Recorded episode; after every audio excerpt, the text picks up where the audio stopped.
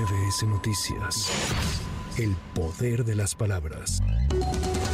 25 minutos pasada la medianoche, Otis tocó tierra como huracán categoría 5 en las inmediaciones de Acapulco Guerrero con vientos que van de los 270 a los 330 kilómetros por hora y oleaje de 8 a 10 metros de altura en las costas de Guerrero y Oaxaca, Otis se posicionó en la categoría más alta y devastadora para huracanes. Este es considerado ya un hecho histórico en la región, además por la rapidez extraordinaria con que el fenómeno meteorológico se intensificó, pues en tan solo 12 horas pasó de tormenta tropical a huracán categoría 5. Usuarios en redes sociales reportaron vidrios rotos en ventanas, fuertes vientos, calles inundadas, desprendimiento de árboles y techos, así como fallas eléctricas. Ya se aplica el plan de N3E mientras se cuantifican los daños en las zonas afectadas, así como el reporte de víctimas. Manténgase informado en los espacios de MBS Noticias. Por la vía del fast track, Morena y sus aliados en el Senado concretaron la extinción de 13 fideicomisos del Poder Judicial. Con 68 votos a favor y 48 en contra, la Cámara Alta avaló la reforma a la Ley Orgánica del Poder Judicial de la Federación que quita 15 mil millones de pesos de los fideicomisos, lo cual, de acuerdo con senadores de oposición, afectará a más de 55 mil trabajadores. Los votos inesperados fue el de la senadora morenista Olga Sánchez Cordero, quien previamente había anunciado su voto en contra del proyecto. Hay momentos en la vida de las personas que son definitorios. Para mí, uno de esos momentos es hoy. Como senadora de la República, votaré en contra de que desaparezcan estos fideicomisos.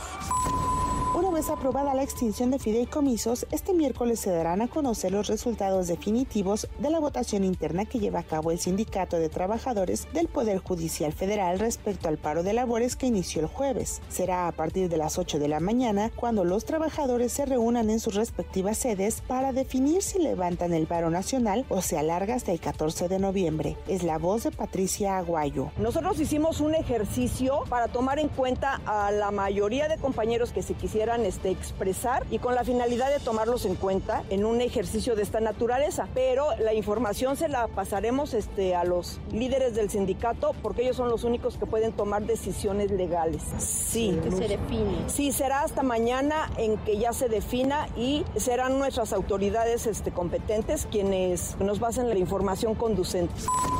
Después de varios diferendos y acusaciones, el Instituto Nacional Electoral aprobó el acuerdo por el que se establece que los partidos políticos deberán postular a cinco mujeres en alguna de las nueve entidades donde se renovará la gubernatura y la jefatura de gobierno de la Ciudad de México. La presidenta del INE, Guadalupe Tadei, afirmó que el tema de las mujeres no es un asunto de moda. Para nosotros es un tema importantísimo. El tema de las mujeres no es un tema de moda, es una responsabilidad y es una obligación histórica que tiene el Estado mexicano con las mujeres. Nosotros no podemos soslayar esa situación, no es moda, es una obligación constitucional.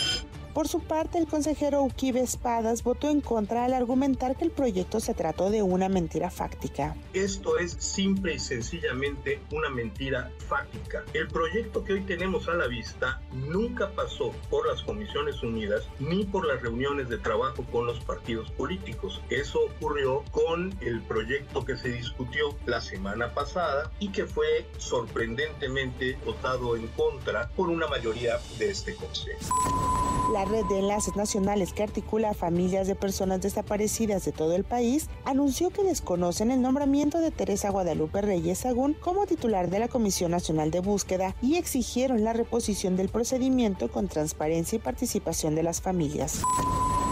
Evento donde se reuniría la coordinadora de los comités de defensa de la Cuarta Transformación, Claudia Sheinbaum Pardo, con la militancia capitalina de Morena, fue cancelado ante la poca afluencia. Se había proyectado que el evento masivo iniciara a las 6 de la tarde en el Estadio Azul en la Ciudad de México, pero al no reunir ni la tercera parte de su capacidad, se decidió cancelar y la aspirante no se presentó.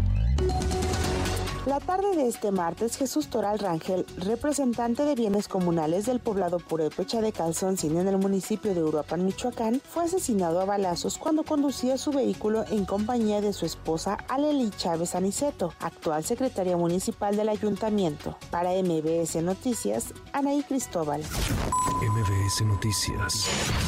El poder de las palabras.